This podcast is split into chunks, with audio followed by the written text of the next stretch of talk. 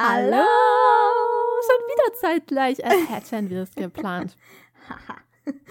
Herzlich willkommen zu einer neuen Folge Weiberspeck.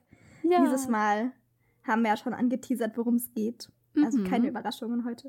Unser Petit Four dreht sich heute um den Papst, was er trägt, was er so macht. Wer wird überhaupt Papst? All diese Fragen werden wir euch heute beantworten. Es wird spannend. Aber yes. Magda, bevor wir unseren Papst-Talk eröffnen, eröffnen wir erstmal unsere Teerunde, würde ich sagen. Mhm. Was trinkst du denn heute? Ich trinke heute wieder meinen Rave-Tee. Oh, Magda ist cool drauf. Jeder, der diese erste Episode, der, der diese Episode als erstes hat, denkt jetzt so, oh mein Gott, was ist da bitte drin? Es ist einfach nur grüner Tee mit Pfefferminz. Ein Beutel so, ein Beutel so und dann eisgekühlt. Ist Magda nicht verrückt. Genau. Sie vermischt crazy. einfach Teesorten. ich bin richtig crazy. Was trinkst du heute? Ja, also ich bin nicht so crazy unterwegs wie du. Ich trinke einen ganz simplen Hagebuttertee. Oh, auch mhm. immer schön. Ja, ich liebe Hagebutter und ich glaube, ich habe das schon, ich weiß gar nicht, ein Jahr oder so nicht mehr getrunken. Jetzt wird es mal wieder Zeit. ich meine, das ist heute eine besondere Folge, denn wir sprechen heute über den Pontifex Maximus, den Bischof von Rom, den Papst. Mhm. Das ist ein sehr spannendes Thema. Und Warnung vorweg, diese Folge wird sehr geschichtslastig, was alle Menschen in diesem Raum, die Pauline heißen, sehr freut. Und ich hoffe, alle anderen Und alle Menschen, Menschen in diesem Raum, die Magda heißen, kein Stück wundert. Aber ich hoffe natürlich, dass alle anderen Menschen, die irgendwie heißen, sich trotzdem darüber freuen und sich darauf einlassen. Und für all diejenigen, die das alles nur so semi-spannend finden, haben wir hier schon mal eine kleine Aussicht für die zukünftigen Folgen, denn die nächsten großen Folgen werden komplett anders. Also wir machen wirklich einen riesigen Themensprung. Mhm. Also nicht nur in der nächsten großen Folge, sondern in den nächsten Folgen. Die werden total anders. Die Themen sind sehr locker, sehr witzig freut euch schon mal. es wird richtig Also unser, cool. unser Religionsblock ist erstmal vorbei für die nächste mhm. Zeit. also uns hat es riesen Spaß gemacht. Ich hätte auch locker noch zehn Jahre weiter drüber reden können. Wobei, kommt aber, die Klosterfolge dann noch nach der? Genau, die kommt noch, aber das ist ja eine ah. Special-Folge. Und Surprise!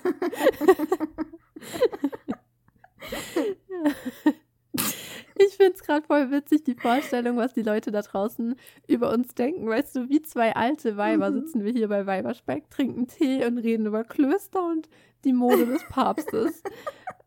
Jetzt ratet alle nochmal, wie alt wir sind. 84. Aber wir haben ja schon in der allerersten Folge Weiberspeck genau das angekündigt. Wir sind zwei alte mhm. Tratschweiber, die hier sitzen und über die Mode und die Skandale der vergangenen Jahrhunderte plaudern und dabei ein Tässchen Tee trinken. Also, wir haben es euch versprochen und genau das halten wir auch ein. wir stehen zu unserem Wort. ich hoffe, ihr holt euch jetzt auch alle ein Tässchen Tee oder was immer euer Herz begehrt und lauscht jetzt meinen Erzählungen über den Papst. Dass ich mal eine Podcast-Folge über den Papst mache, ich hätte es nicht gedacht. Aber es wird wirklich spannend. Genau. Und nur noch mal kurz zur Erklärung: Die Folge wird hauptsächlich von Pauline heute geleitet. Sie ist heute unser Erzähler sozusagen und wird uns ein bisschen da durchführen. Genau, nicht, dass ihr euch wundert, wo ist auf einmal Magda abgeblieben. Ich bin immer noch hier. Ich werde ab und zu mal Ja und Amen sagen. Ja, dann würde ich mal sagen, starten wir doch mal in die Geschichte des Papstes. Ja, sehr gerne, sehr gerne. Aber sag doch mal, Pauline, als allererste Frage überhaupt mal, um die Fronten zu klären, warum gibt es eigentlich einen Papst? Das ist eine sehr gute Frage, Magdalena. Die Habe ich mir gerade sehr gerne.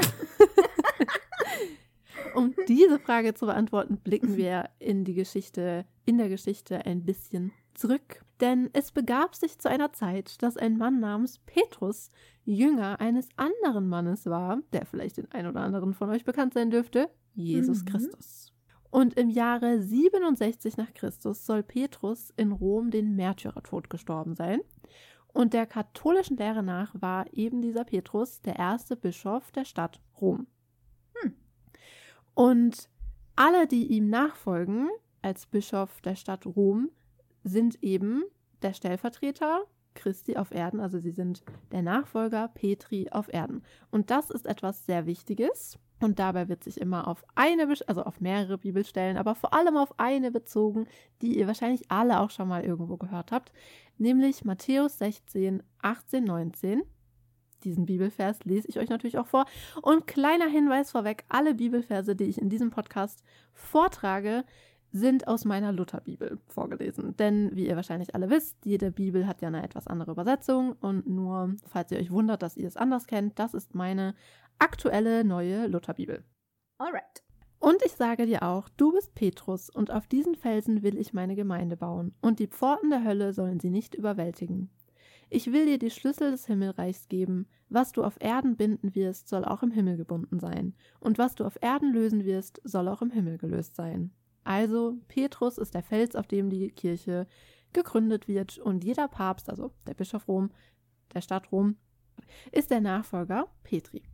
Jetzt stellt sich aber natürlich die Frage, warum wird dieser Mann nicht einfach Bischof von Rom genannt, sondern Papst?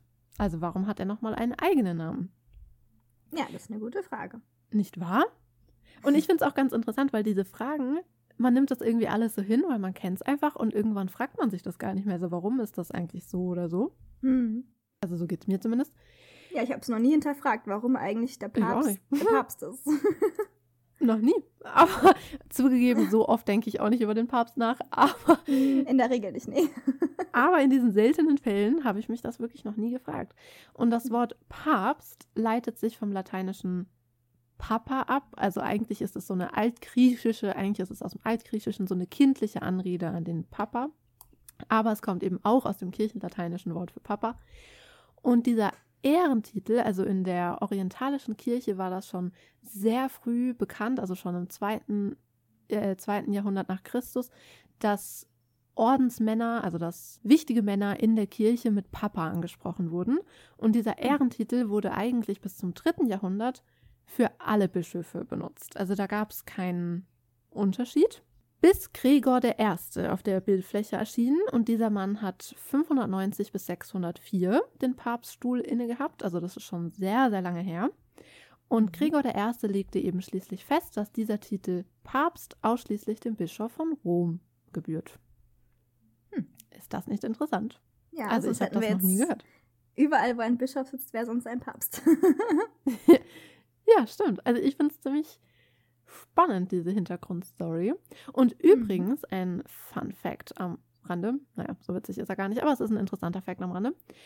Wenn ein Bischof, also ein normaler Bischof, ein Dokument unterzeichnet, schreibt er neben seinen Namen ein Kreuz.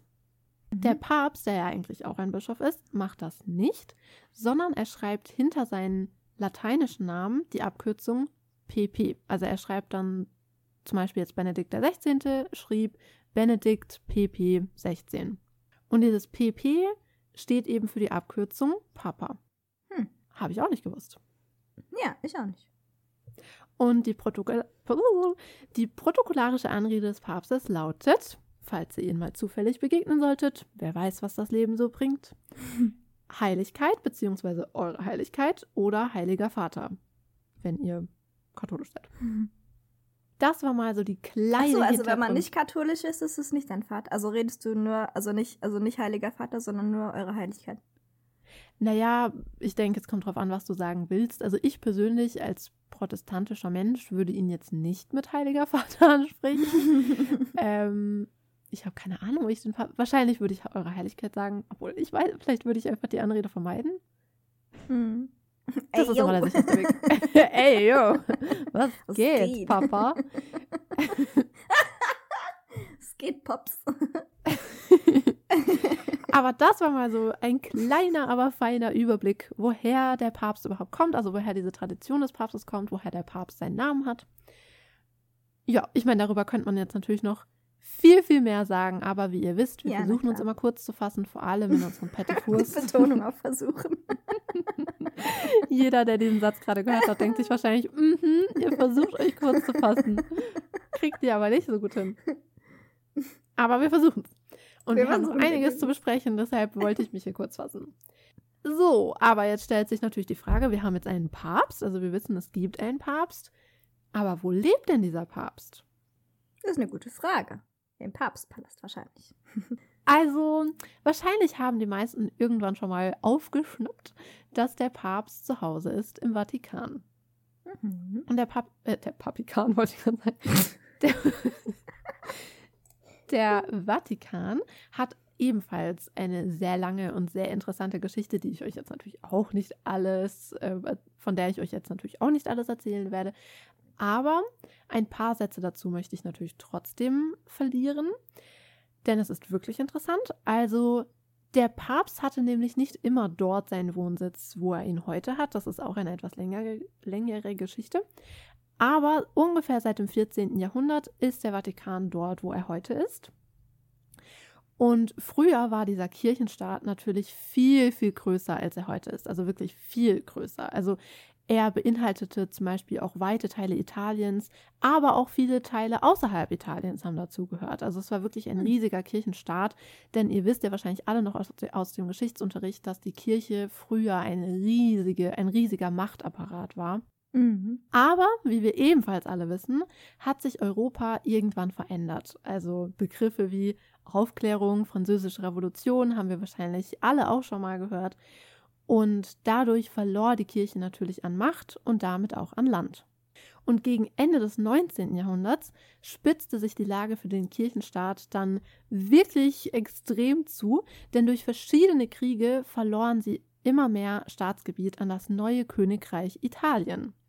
Und 1870 war es dann endgültig vorbei mit diesem großen Kirchenstaat, wobei die Frage um die Staatsgebiete, also hauptsächlich um die Frage, welchen Status der Vatikan bei all dem noch haben soll, nicht wirklich geklärt wurde. Also man hielt fest, diese Gebiete gingen verloren und sie gingen an dieses neue Königreich Italien. Aber was genau mit dem Vatikan dann ist, also welche Stellung er hat und was er da überhaupt noch zu sagen hat, das war eben ein großes Fragezeichen. Und dieses Fragezeichen hat auch einen Namen, und zwar die römische Frage falls ihr das mal googeln wollt. Oh, wow. Mhm. Und erst, also da entstand dann wirklich ein ganz großes Vakuum. Und erst 1929 wurde eine Lösung für dieses Vakuum gefunden. Und zwar wurde ein neuer Kirchenstaat gegründet. Aber wie gesagt, der Staat Vatikanstadt, der heute, also der dann eben gegründet wurde, das, was wir heute kennen, ist wirklich winzig. Also er ist nicht mal einen halben Quadratkilometer groß. Das kleinste Land der Welt, der gesamten Welt. Und mhm. es ist übrigens auch das einzige Land der Welt, die Latein als offizielle Amtssprache hat. Ah, immer noch? Krass. Mhm. Aber das war mir ehrlich gesagt auch, also das ist der Podcast, in dem Paulina erzählt, wie wenig sie eigentlich von der Welt weiß. Willkommen. Aber mir war wirklich nicht bewusst, dass der Staat Vatikanstadt eigentlich erst seit 1929 existiert. Nee, mir auch nicht. Ich dachte, das ist halt schon seit, keine Ahnung, im dritten Jahrhundert oder so. Ja, äh, ich auch. Da, also da merkt man, wir sind einfach nicht katholisch, wahrscheinlich wüssten wir es sonst. Mhm. Aber ich kann mich auch nicht erinnern, das im Geschichtsunterricht mal gelernt zu haben. Nee. Tja, aber dafür sind wir ja da, deshalb erzählen wir euch das, damit wir alle ein Stückchen mehr Wissen in uns tragen. Mhm. Ich meine, wer weiß, vielleicht sitzt ihr auch mal irgendwann bei Wer wird Millionär, dann kommt diese Frage und dank uns bekommt ihr dann die Millionen. Also hört gut zu. ja, man kann nie wissen, wofür man mhm. Wissen mal gebrauchen kann im Leben. Ja. Nee, aber deswegen habe ich mich auch so gefreut auf die Episode. Also, du hast ja schon gesagt, wir sind ja beide nicht katholisch. Aber das war, wurde mir dann erst bewusst, als du gesagt hast, so, hey, lass mal eine Folge über den Papst machen. Ich so, wait, was? Who? Nein, das, aber äh, dass ich so gar nichts über den, die Geschichte des Papstes oder den Papst selbst oder was er so trägt. Ich habe mal gehört, dass er Prada-Schuhe trägt, aber dazu kommst du bestimmt wieder noch. ja, das ist nämlich eine Lüge. Mhm, ah, okay. also das einzige Große, was ich über den Pass weiß, ist eine Lüge, siehst du mal. ich meine, wir alle wissen wahrscheinlich so ein paar Sachen auch aus Filmen mhm. oder so. Oder ich meine, generell weiß man ja schon vieles so von früheren Päpsten, zum Beispiel jeder, der mhm. auch mal die Borgias gesehen hat oder so. Mhm. ähm, so Dinge, die man halt so zufällig weiß. Aber sowas zum Beispiel wusste ich nicht. Das hat mich ja. sehr, fand ich sehr interessant. Und Staatsoberhaupt der, des Staates Vatikanstadt ist derjenige, der den Heiligen Stuhl oder lateinisch Sancta Sedes innehat, also der Papst. Und der Staat selbst ist damit übrigens eine absolute Wahlmonarchie, deren Monarch eben der Papst ist. Hm. Und falls ihr euch jetzt fragt, wo genau der Papst eigentlich in diesem ganzen Vatikanstaat lebt, ich meine, es ist zwar wirklich winzig, aber doch noch groß. Groß der genug, Papst, ja. groß genug, um da irgendwo ein Zimmerchen für den Papst zu finden. Und der Papst lebt seit 1871 im Apostolischen Palast. Also doch ein Palast. Ja, da lagst du also gar nicht so falsch. Hm. Und auch interessant zu wissen, sowohl der Staat Vatikanstadt als auch der Heilige Stuhl als auch der Papst selbst haben jeweils ein eigenes Wappen. Äh? Aha, wusste ich auch nicht. Oh Mann, ich muss auch an diesen Satz sagen. Und ich hatte kurz überlegt, die Wappen mit in die Folge zu nehmen, aber irgendwann wurde mir klar, wie viel Text da heute so auf uns zukommt. Und da es ja eigentlich nur eine Mini-Folge ist, eigentlich, Eigentlich? Werden wir wahrscheinlich die nächsten paar Tage ein bisschen noch auf Wappen auf Instagram eingehen, weil es ist eigentlich schon auch relativ interessant. Ich finde Heraldik generell interessant. Ich wollte ja Mhm. übrigens Heraldik auch als eine der Special-Folgen im Sommer haben, aber irgendwie war das bei der Abstimmung nicht so beliebt. Keine Ahnung Ja. warum. Alle so, Heraldik, was jetzt? Ja, alle so, wow, Pauline, super spannendes Thema. Ihr wisst ja gar nicht, was ihr verpasst habt, aber schon okay. Nein. Aber das war jetzt mal so die Mini-Story über den Staat Vatikanstadt. Ja, cool. Jetzt haben wir schon richtig, richtig viel Neues gelernt. Also äh, ungefähr 100 Prozent waren neue Sachen. Aber wie wird man denn Papst? Also, das hast ja schon gesagt, das ist eine Wahlmonarchie. Wie kann man sich das Mhm. vorstellen? Also, ich glaube, wir haben ja in der letzten Folge auch schon mal kurz angesprochen, als es um die Kardinäle ging, also um die Hierarchie in der katholischen Mhm. Kirche, dass der Papst von den Kardinälen gewählt wird, und zwar dem Konklave der Kardinäle. Und wahlberechtigt sind eben alle Kardinäle, die noch nicht das 80. Lebensjahr vollendet haben. Und gewählt wird frühestens 15 Tage nach dem Tod oder Rücktritt des Papstes und spätestens 20 Tage danach. Kann man auch zurücktreten als Papst? Ja, also zum Beispiel Papst Benedikt XVI. ist ja zurückgetreten. Stimmt. Und da war er übrigens auch nicht der Einzige. Ich habe jetzt leider vergessen. Celestin, der ähm, irgendwas wie vielte. Oh, das ärgert mich jetzt. Hätte ich auch nochmal aufschreiben können. Aber naja, vielleicht trage ich das auch nochmal irgendwo nach in einem interessanten Infopost auf Instagram, wer weiß. ähm, auf jeden Fall war Benedikt XVI. nicht der Erste, der zurückgetreten ist. Das ist auch schon vorher passiert. Aber in der Regel wird ein Papst natürlich auf Lebenszeit nominiert, ähm, also gewählt. Und ähm, ja, eben frühestens 15 Tage nach dem, was auch immer passiert ist, nachdem der alte Papst nicht mehr da ist, und spätestens 20 Tage danach trifft das Konklave der Kardinäle zusammen. Und das ist eine sehr interessante Angelegenheit. Aber bevor wir darauf näher eingehen, stellen wir uns erstmal die Frage, wer darf überhaupt Papst werden? Denn Mhm. interessanterweise sind die Kriterien dafür, d- also eigentlich gibt es kaum Kriterien. Du musst einfach nur männlich sein und katholisch sein. Und das war's. Das ist ja einfach easy peasy. Mhm. Also ich meine, wir beide fallen da schon mal raus. Aber in der Theorie, männlich und katholisch, trifft das natürlich auf sehr viele Menschen auf dieser Welt zu. Mhm. Aber in der Realität, muss man sagen, wird eigentlich immer ein Kardinal zum Papst gewählt. Also die Kardinäle wählen immer eines, einer ihresgleichen zum Papst. Und der letzte Papst, der zum Zeitpunkt seiner Wahl nicht Kardinal war, sondern nur Erzbischof, nur, war Urban der Sechste im Jahr Hm. 1378. Also da könnt ihr euch mal eine. Vorstellung davon machen, wie lang das her ist, dass nur noch Kardinäle zum Papst gewählt wurden. Mhm. Und die Wahl selbst ist streng geheim, sehr vertraulich, also und wird auch sehr genau genommen. Jeder Stimmzettel wird dreimal überprüft. Und während der Wahl befinden sich die Kardinäle in der Sixtinischen Kapelle. Ein sehr schöner Ort, wie ich finde, zum Wählen. Hm. Da wäre ich auch gern eine, einige Zeit eingeschlossen, denn, ja, ihr habt richtig gehört, sie werden darin eingeschlossen. Während des Konklaves ist ihnen nämlich jeglicher Kontakt zu Außenstehenden verboten, also Telefon, Radio, Zeitung, nichts ist erlaubt. Und das hat auch einen guten Grund, warum sie da drin eingeschlossen werden. Da, dazu werde ich später noch kommen. Das ist nämlich echt eine meiner Lieblingsstories in dieser ganzen Podcast-Folge. Uh. Und ich dachte wie gesagt- einfach, damit, also damit man halt gar keinen Kontakt possible irgendwie zur Außenwelt haben kann, weil bis vor 50 Jahren Mhm, gab es Aber ja das war nicht immer so. sonst keine Möglichkeit. Krass. Mhm, also stay tuned. Und wie gesagt, dieses Konklave wählt eben den Papst und um gewählt zu werden, braucht man mindestens eine Zweidrittelmehrheit der Anwesenden. Mhm. Und äh, also nach jedem Wahlgang, der nicht zielführend war, bei dem keine Zweidrittelmehrheit errungen werden konnte, werden die Stimmzettel mit nassem Stroh verbrannt und dadurch steigt schwarzer Rauch auf. Also ich glaube, das hat, hat man auch schon mal gehört, dass eben immer schwarzer Rauch, Rauch aufsteigt, wenn kein Papst gewählt wurde. Aber wenn die Zweidrittelmehrheit errungen werden konnte, werden die Wahlzettel dieses Wahlgangs mit trockenem Stroh verbrannt und dadurch steigt weißer Rauch auf. Hm. Und wenn weißer Rauch aufsteigt, wissen alle, habemus papam, wir haben einen Papst. Aber ich habe ja eben gerade schon angeteasert, es hat Gründe, warum die Päpste da auch isoliert werden. Und es hat auch, ähm, also ich habe ja auch gerade eben schon gesagt, nach jedem nicht zielführenden Wahlgang werden diese Wahlzettel verbrannt. Und ich meine, man kann sich vorstellen, bei einer notwendigen Zweidrittelmehrheit, dass das ganz schön lang unter Umständen noch dauern kann, bis so ein mhm. Papst dann auch gewählt wird.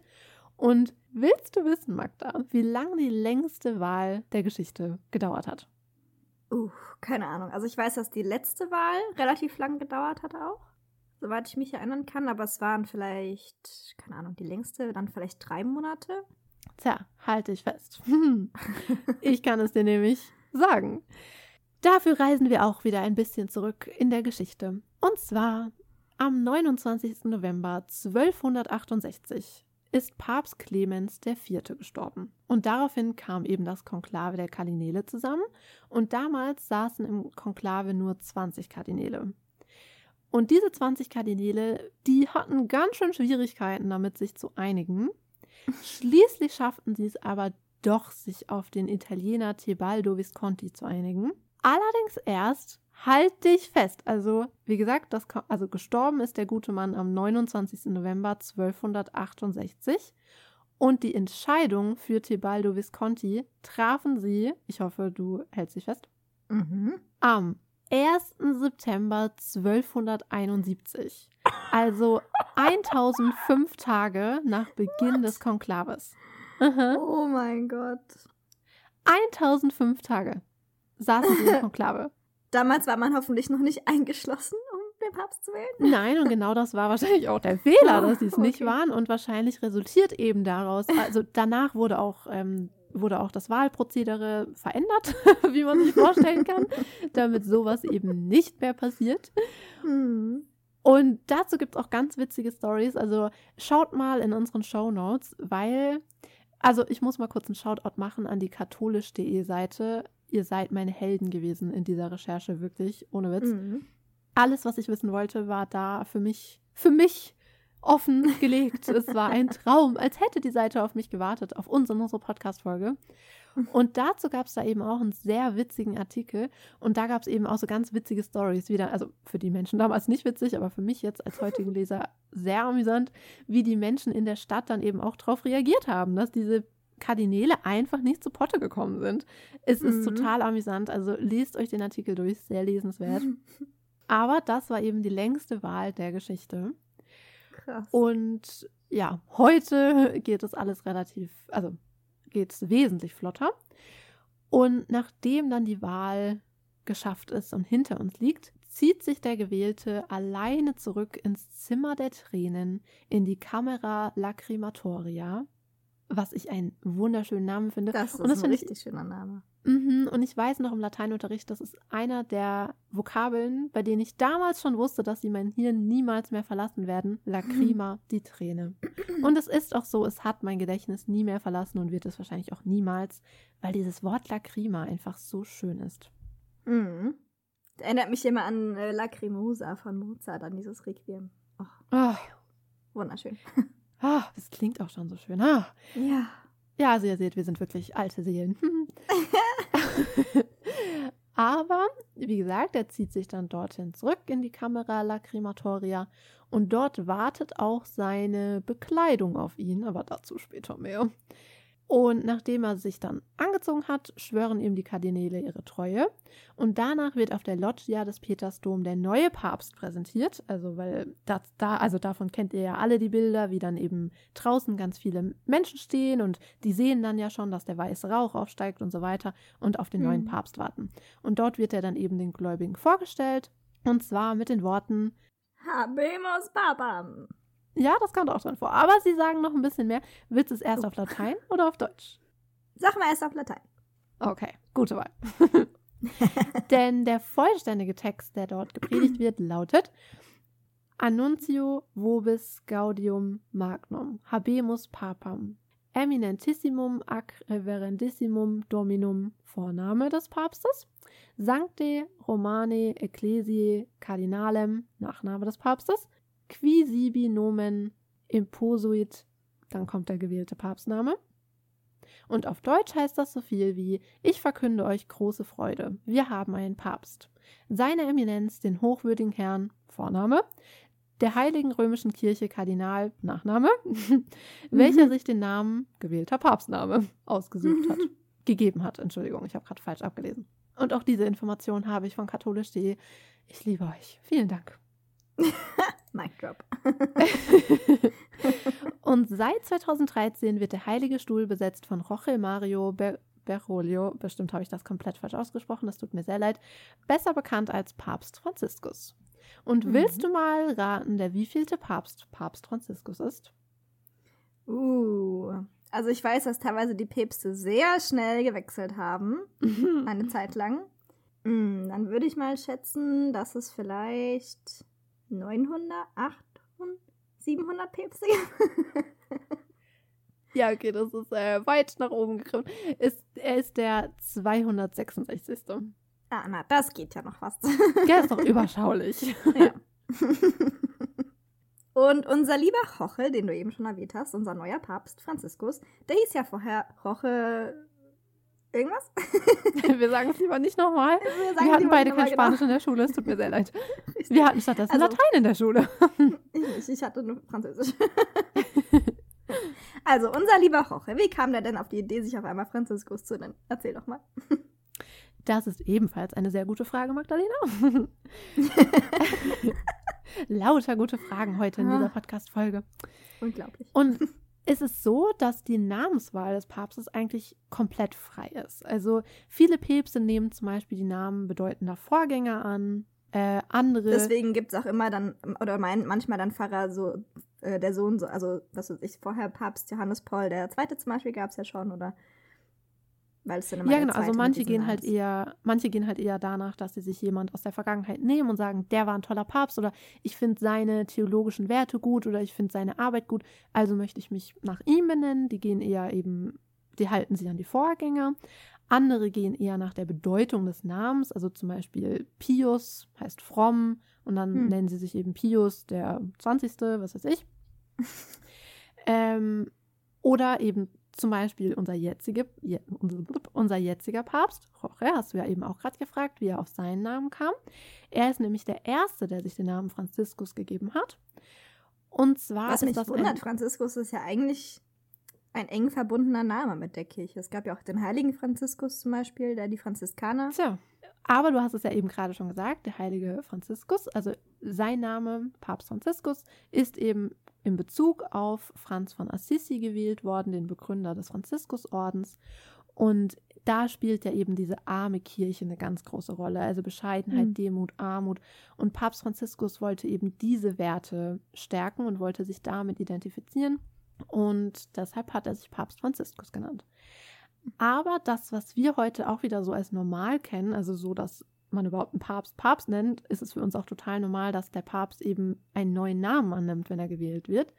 Auch das ist nicht immer so gewesen, denn ursprünglich behielten die Päpste nach der Wahl ihren eigenen Vornamen. Der erste Papst, der einen neuen Namen annahm, war Johannes II. und zwar im Jahre 533. Und das machte er aus einem ja, pragmatischen Grund, nennen wir es mal so. Denn der gute Mann, also Johannes II., hieß eigentlich Mercurius. Und du hm. kannst dir vorstellen, dass man als Papst nicht den Namen eines heidnischen Gottes tragen möchte. Mhm. Und deshalb hat er diesen Namen abgelegt und nannte sich Johannes II. Wenn derjenige, welche dann gewählt ist und einen neuen Namen hat, wird er zum Papst gekrönt. Und hier leiten wir weiter zum modischen Teil der Folge. Darauf haben wahrscheinlich alle schon gewartet. Denn es gab eben lange Zeit dieses, diesen Ritus der Papstkrönung. Heute gibt es das, nennt man das nicht mehr so. Warum? Erfahrt ihr später. Und Teile, also wichtige Bestandteile dieses, dieser Papstkrönung sind die Insignien des Papstes.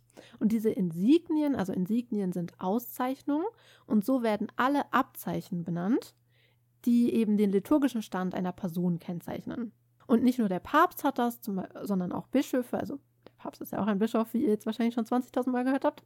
Mhm. Und diese bischöflichen und eben auch päpstlichen Insignien heißen Pontifikalien. Das erstmal kurz als Definition, falls ihr das mal irgendwo lest. Ich will, dass ihr wisst, was das ist. Und diese Papstinsignien, die ihr wahrscheinlich alle auch schon mal gesehen und gehört habt, die fangen, also da fangen wir mal an mit dem Fischerring oder lateinisch Anulus Piscatoris. Und dieser Fischerring wird ihm beim Gottesdienst zur Amtseinführung gegeben. Aber so alt ist diese Tradition. Also schon alt, aber für katholische Verhältnisse eigentlich noch ein Jungspund, dieser Fischerring. Denn nachzuweisen ist er erst seit dem 14. Jahrhundert. Oha. Aha. Was sagen wir denn dazu? Das ist ja, das ist ja so, pff, das, das ist ja ein Katzensprung. Aber hallo. Und erstmal zum Aussehen des Ringes. Also es ist ein Ring. Und auf der Ringplatte ist der Name des Papstes eingraviert und daneben der Apostel Petrus dargestellt. Und dieser Apostel Petrus steht auf diesem Bild in einem Kahn und zieht ein Fischernetz ein, denn es ist ja auch ein Fischerring. Und dieser Ring verweist auf das Matthäusevangelium, wo Jesus auf die beiden fischenden Brüder Andreas und Petrus trifft und sie auffordert, mit ihm mitzukommen. Und auch hier wieder lese ich euch die Bibelstelle vor, wie gesagt aus meiner Lutherbibel, Matthäus 4, 18, 19. Als nun Jesus am Galiläischen Meer entlang ging, sah er zwei Brüder, Simon, der Petrus genannt wird, und Andreas, sein Bruder. Die warfen ihre Netze ins Meer, denn sie waren Fischer. Und er sprach zu ihnen, Kommt, folgt mir nach, ich will euch zu Menschenfischern machen. Und dieser Ring ist eben eine Erinnerung daran, dass du zum Menschenfischer wirst. Und zusätzlich erinnert der Fisch natürlich an das geheime Erkennungszeichen der Urchristen. Deshalb kennen wir heute den Fisch, also bis heute noch als Symbol der Christen. Und bis 1843 war der Fischerring auch der Siegelring des Papstes. Also immer wenn er einen Brief geschrieben hat, hat er dann in den Wachs, in das Wachs, Entschuldigung, seinen Siegelring reingedrückt als sein Erkennungszeichen. Aber seit 1843 wird das nicht mehr so gemacht, sondern anstelle dieses Siegelrings ist er durch einen Stempel ersetzt worden, der eben auch dieses Bild darstellt. Jetzt kommt eine sehr interessante Geschichte, denn nach dem Tod des Papstes wird er bei der ersten Vollversammlung der Kardinäle vor den Augen der Anwesenden vom Calamengo, dazu komme ich später noch, der Calamengo ist der Kämmerer, mit einem silbernen Hammer zerschlagen. Und der Calamengo spielt auch beim Tod des Papstes eine wichtige Rolle, aber da komme ich ganz am Ende des Podcasts nochmal dazu, wenn wir über den Tod des Papstes reden. Aber wie gesagt, hier seht ihr schon mal eine seiner wichtigen Aufgaben. Bei der ersten Vollversammlung zerschlägt er den Fischerring des toten Papstes.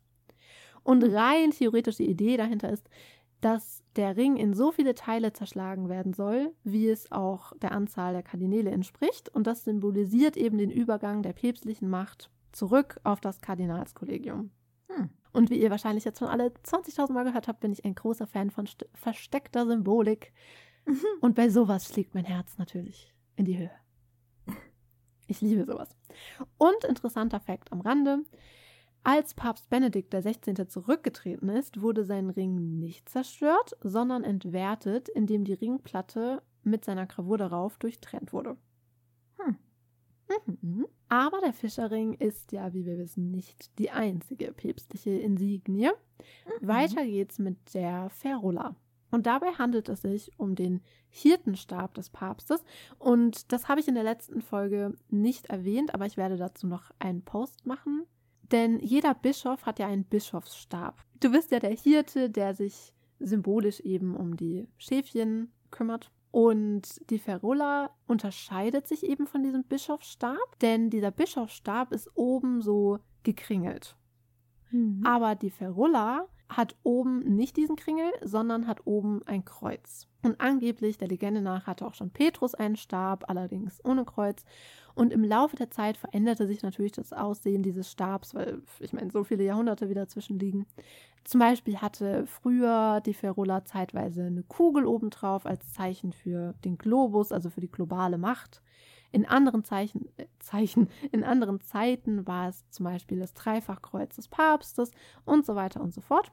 Und auch heute noch gibt es verschiedene Ferulae. Und bis zum Ende des Zweiten Vatikanischen Konzils, also das haben wir auch schon in der letzten Folge besprochen, dass beim Vatikanischen Konzil im letzten Jahrhundert sich ja einiges verändert hat, gerade eben auch was so liturgische Dinge betrifft. Und bis dahin wurde die Ferulla meistens dem Papst vorangetragen. Also der Bischofsstab wird ja vom Bischof selbst getragen, aber die Ferulla wurde eben dem Papst meistens vorangetragen und hatte eigentlich nur sehr seltene liturgische Bedeutung. Also ein Beispiel ist zum Beispiel die Kirchenweihe, was ich sehr interessant fand und darüber hätte ich jetzt auch noch gern mehr geredet, weil das wirklich so richtig mystisch ist. Aber das wird, glaube ich, den Rahmen sprengen. Vielleicht mache ich dazu auch noch einen interessanten Post.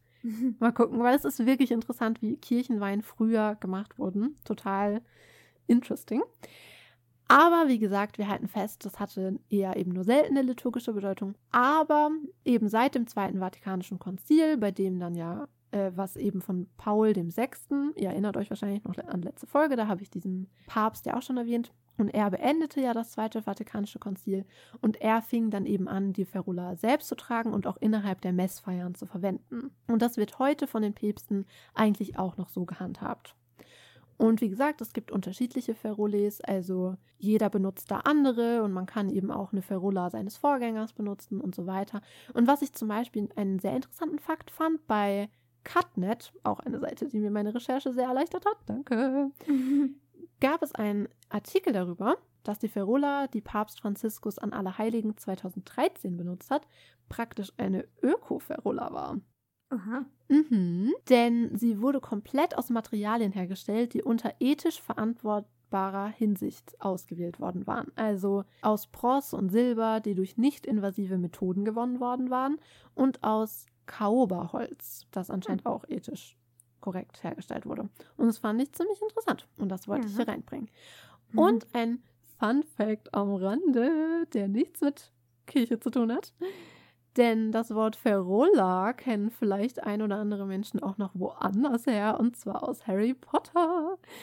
Denn als im dritten Teil, Ende des dritten Teils, Ron sich das Bein verletzt bei der, bei der peitschenden Weide, heilt Lupin sein Bein und zwar mit dem Zauberspruch Ferulla. Denn eine Ferulla, was ja auf Latein eigentlich nur Gerte oder Stock heißt, wird eine Schiene herbeigerufen, die dann eben den gebrochenen Knochen stabilisieren kann. Hm. Ja, also ihr seht, das war, keine Ahnung, was man damit sieht. Ich fand es einfach nur interessant und wollte es unbedingt mit reinbringen, weil ich ein großer Harry Potter-Fan bin und vielleicht der eine oder andere da draußen ja ebenfalls. Oder was heißt vielleicht? Ich glaube, sehr viele Menschen da draußen sind Harry Potter-Fans. Ja, jetzt haben wir schon zwei Insignien besprochen, aber für eine Papstkrönung braucht man natürlich eine Krone und das ist hier die Tiara. Und das hat wahrscheinlich auch schon jeder mal gesehen. Das ist diese kegelförmige Papstkrone. Und die gibt es auch schon relativ lang. Also die erste Papstkrone ist im 7., 8. Jahrhundert nachzuweisen.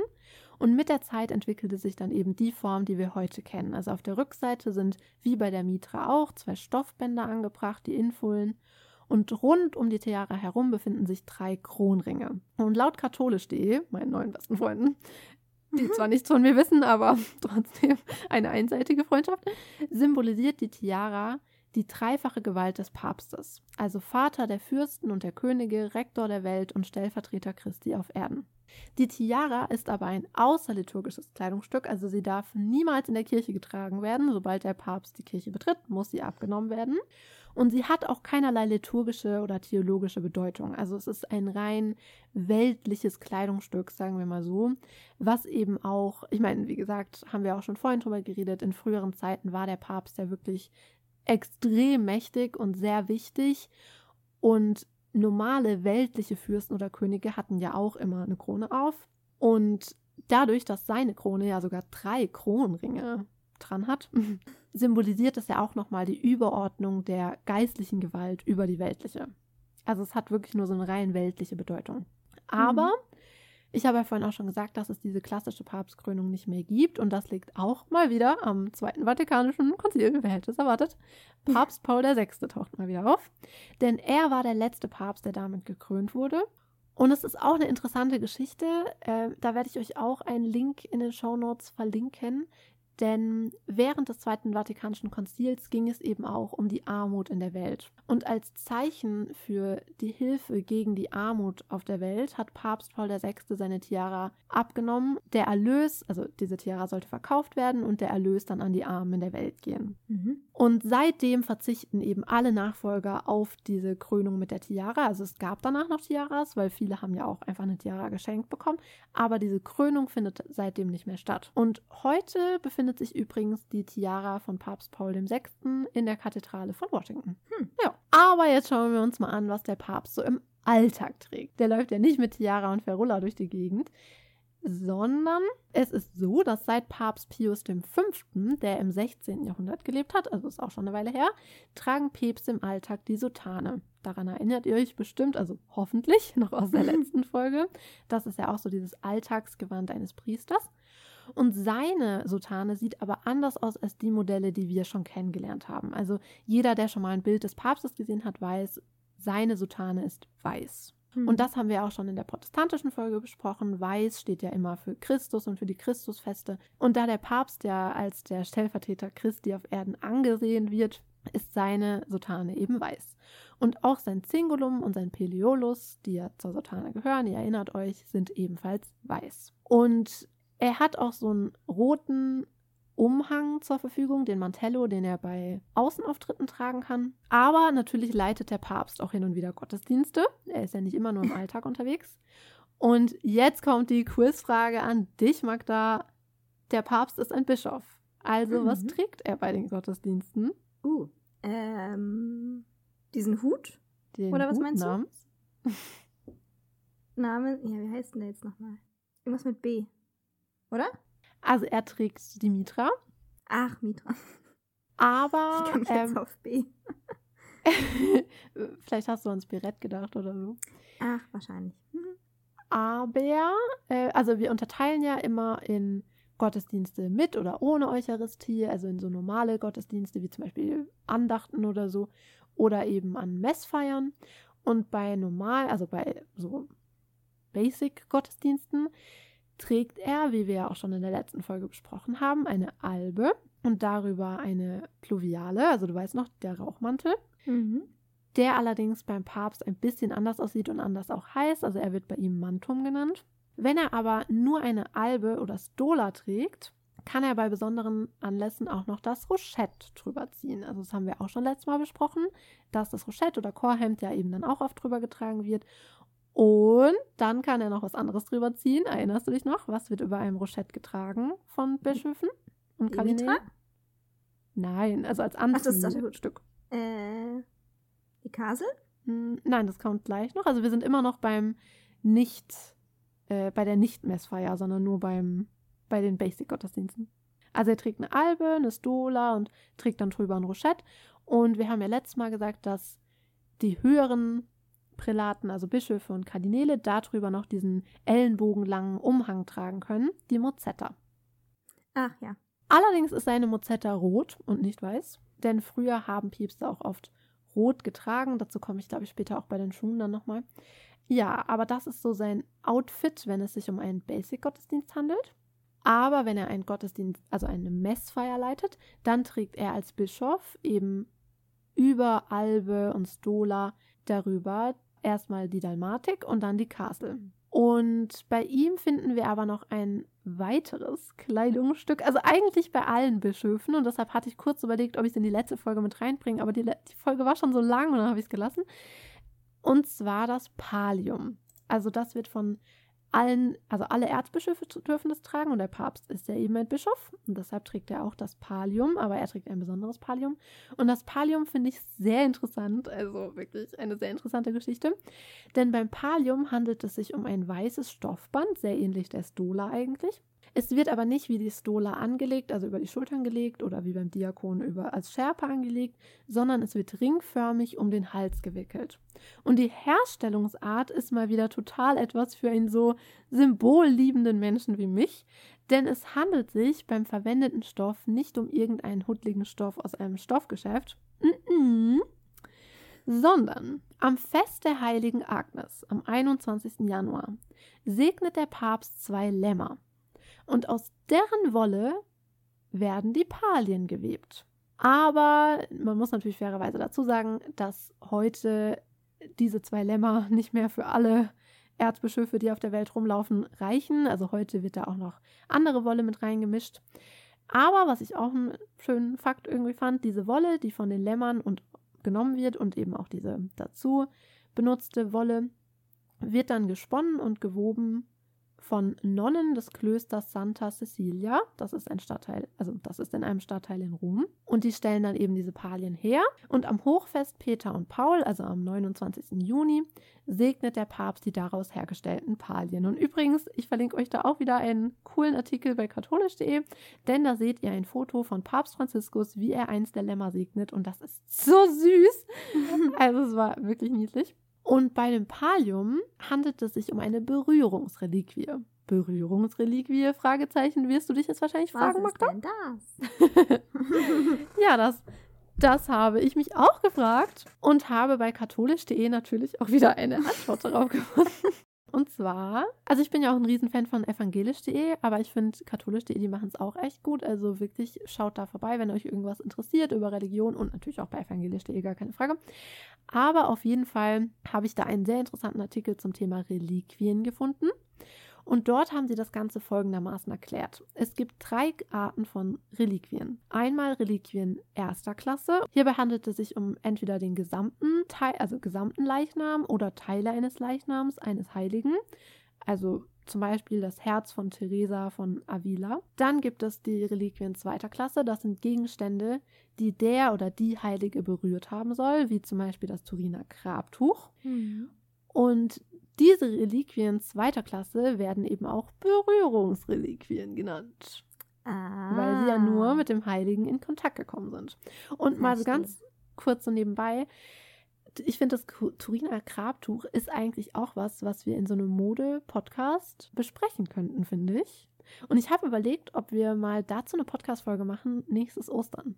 Oh, Wäre mhm. eigentlich cool, oder? Also könnt ihr uns ja mal sagen, wir machen nach der Folge mal eine Abstimmung auf Instagram, könnt ihr uns ja mal sagen, ob ihr es interessant findet, weil ich habe darüber schon sehr viele Dokus gesehen und denke mir jedes Mal, das ist sehr interessant. Und irgendwie ist es ja auch Mode, so im weitesten Sinne. Naja. es ist auch Textil, sagen wir so. genau, das stimmt. Es gibt aber noch Reliquien dritter Klasse und das sind Gegenstände, die mit anderen Gegenständen der ersten Kategorie in Berührung gekommen sind. Also wenn ich jetzt zum Beispiel ein Stofftaschentuch nehme und damit den, den Leichnam eines Heiligen berühre, wäre das dann eine Reliquie dritter Klasse. Hm. Und Palien werden eben in der Vornacht von Peter, vom Hochfest Peter und Paul im Grab des Postels Petrus aufbewahrt. Und somit werden sie zur Berührungsreliquie. Und was ich auch interessant fand, das Pallium ist nicht übertragbar. Also wenn du stirbst als Erzbischof, wird es mit dir begraben. Und auch das Pallium kann natürlich auf eine lange Geschichte zurückblicken. Schon seit, seiner, seit dem 7. Jahrhundert lässt sich die Funktion als Insignie nachweisen, also schon sehr, sehr lange. Und auch in der Geschichte hat sich natürlich das Aussehen wieder verändert, ganz klar. Heute eben ist es, wie gesagt, ein weißes Stoffband, auf dem sechs Kreuze aufgestickt sind. Warum sechs, ist auch eine interessante Frage und ein bisschen kompliziert zu beantworten. Falls es euch interessiert, lest den Artikel. Da geht ein Liturgiewissenschaftler darauf ein. Das ist sehr spannend, aber zu weitreichend, um das jetzt auch noch zu besprechen. Ja, okay, also genug über das Pallium geredet, würde ich mal sagen. Das trägt er auf jeden Fall bei der Messe über sein Messgewand. Und an hohen Festtagen gibt es noch ein weiteres Obergewand, das der Papst tragen darf, also nur der Papst, und zwar den Phanon. Das ist ein kreisrundes Stück aus Seide mit einem Durchmesser von 92 cm. Und darauf sind weiße und goldene Streifen und eine Goldborte am Saum. Und auf dem Brustbereich ist ein goldenes Kreuz. Und symbolisch steht das Phanon für den Schild des Glaubens, das die Kirche schützt. Und auch hier wird wieder auf ein Bibelvers verwiesen, Epheser 6,16. Vor allen Dingen aber begreift den Schild des Glaubens, mit dem ihr auslöschen könnt alle feurigen Pfeile des Bösen. Und auch das Phanon gibt es natürlich schon lange, und zwar schon seit dem 8. Jahrhundert. Und seit dem 12. Jahrhundert ist es allein dem Papst vorbehalten. Aber auch das Phanon ist seit dem Zweiten Vatikanischen Konzil eigentlich außer Gebrauch gekommen. Also es wurde einige Male getragen seitdem, aber eigentlich nicht mehr. Aber rein theoretisch dürfte der Papst es heute tragen, wenn er wollte. Und deshalb wollte ich es auch noch mit reinbringen. Ja, jetzt kommen wir mal noch zu einer Frage, die wahrscheinlich auch viele mal gehört haben, seit Papst Franziskus auf der Bildfläche ist. Denn der Papst trägt eigentlich rote Schuhe. Aber Papst Franziskus tut das nicht. Und das war eine große Diskussion. Wahrscheinlich ist es, also auch das hat eine sehr lange Tradition, wie alles in der katholischen Kirche. Und wahrscheinlich rührt es daher her, hm, dass im Römischen Reich rote Fußbekleidung den gesellschaftlichen Status eines Menschen symbolisierten, denn nur höchste Würdenträger durften rote Schuhe tragen. Daher kommt das eigentlich. Und ursprünglich waren die Schuhe aber nicht immer rot, sondern das Schuhwerk wechselte mit, der, mit dem liturgischen Messgewand, also mit der liturgischen Farbe. Aber im Laufe der Zeit setzte sich eben das Rot durch. Und das Rot symbolisiert, also erinnert eben an das Blut Christi. Also wir haben das ja auch schon besprochen bei den vorherigen Folgen, dass es ja auch immer so eine Konnotation mit dem Heiligen Geist hat und mit dem Blut der Märtyrer und eben auch Blut Christi. Daher die rote Farbe. Und es stimmt nicht, dass die Schuhe Benedikt XVI. von Prada waren. Dazu habe ich auch einen Artikel gefunden. Da wurde nämlich sein Schuhmacher interviewt der ansässig war in Italien. Und der hat eben davon erzählt und meinte, nee, nee, er macht die Schuhe selbst. Und ja, also dass die nicht von Prada hergestellt wurden. Und dass eigentlich die Schuhe auch meistens eben so gleich aussehen, nur der Rottut, Rottut, der Rotton variiert da eben. Und ja, aber Papst Franziskus trägt keine roten Schuhe, sondern trägt schwarze Schuhe. Und es passt ja auch ganz gut, denn bei Papst Franziskus ist eben, also wir haben ja auch vorhin gehört, warum er den Namen Franziskus gewählt hat. Und da sind auch eben einige Dinge bei seinem Auftreten zu sehen. Also zum Beispiel trägt er, also ein Papst trägt immer ein Pektorale, das Brustkreuz, also das tragen aber auch Bischöfe und so weiter. Das heißt immer Pektorale, das hat dann beim Papst keinen besonderen Namen. Und Papst Franziskus hat sich kein neues Pektorale anfertigen lassen, als er Papst wurde, sondern trägt immer noch das Pektorale, das er früher als Bischof getragen hat. Und zum Beispiel ist sein Ring, sein Fischerring aus Silber und nicht aus Gold und noch einige andere Dinge. Also, hm, also sehr ja. sparsam im Vergleich zu einigen Vorgängern. Ja, im Vergleich zu anderen Vorgängern. ja, also ich meine, wir wollen hier keine Grundsatzdiskussion losbrechen über äh, den Finanzstatus des Vatikans, aber das fand ich nur interessant zu erwähnen. Mhm. Aber jetzt kommen wir mal zur Frage, was passiert denn, wenn der Papst stirbt? Denn eigentlich ist der Papst ja auf Lebenszeit gewählt. Und da kommt eben ein Mann ins Spiel, den ich vorhin schon kurz erwähnt hatte, den Kämmerer des Papstes, Camerlengo. Denn der Camerlengo stellt offiziell den Tod des Papstes fest. Und diese, diese Feststellung des Todes läuft natürlich auch nach einem festgelegten Ritual ab. Wie könnte es anders sein? Denn der Kanzler des Apostolisch, der Apostolischen Kammer stellt die amtliche Todesurkunde aus. Und das macht er nicht alleine, sondern bei ihm sind dann auch der päpstliche Zeremonienmeister, mehrere Prälaten und der Sekretär. Und nachdem der Kamalengo dann eben offiziell den Tod des Papstes festgestellt hat, nimmt er ihm den Fischerring ab, denn wir haben ja vorhin schon gesagt, dieser Ring wird dann später zerbrochen. Und nachdem er ihn den Ring abgenommen hat und den Tod festgestellt hat, muss der Kamalengo das Arbeitszimmer und die Privatgemächer des Papstes versiegeln und teilt dann dem Kardinalvikar von Rom den Tod mit. Und dieser Kardinalvikar unterrichtet dann die Bevölkerung Roms davon. Und der Camerlengo ist dann im Nachhinein auch dafür zuständig, die Beerdigung des Papstes zu organisieren und auch die Wahl des Nachfolgers vorzubereiten. Also, und solange eben kein neuer Papst gewählt wird, so lange übernimmt der Camerlengo zusammen mit drei Kardinälen, die per Los bestimmt werden, die Verwaltung der Kirche. Und dann kommt es eben zum, äh, zum Konklave der Kardinäle, die wir, das wir am Anfang der Folge besprochen haben. Und so schließt sich dann wieder der Kreis. Mhm. Und nach drei ja, Jahren gibt es dann einen neuen Papst. aber ich finde, also man hätte, wie gesagt, noch 100 Jahre weiterreden können, aber ich finde, das war mal so ein guter, kurzer, aber solider Überblick über die Geschichte des Papstes, darüber, mhm. was der Papst trägt natürlich. Und ja, ja, auf jeden Fall. Nicht wahr? Also, wie war es für dich als Zuhörer? Was sagst du, Magda? Stellvertretend für die Zuhörerinnen da draußen.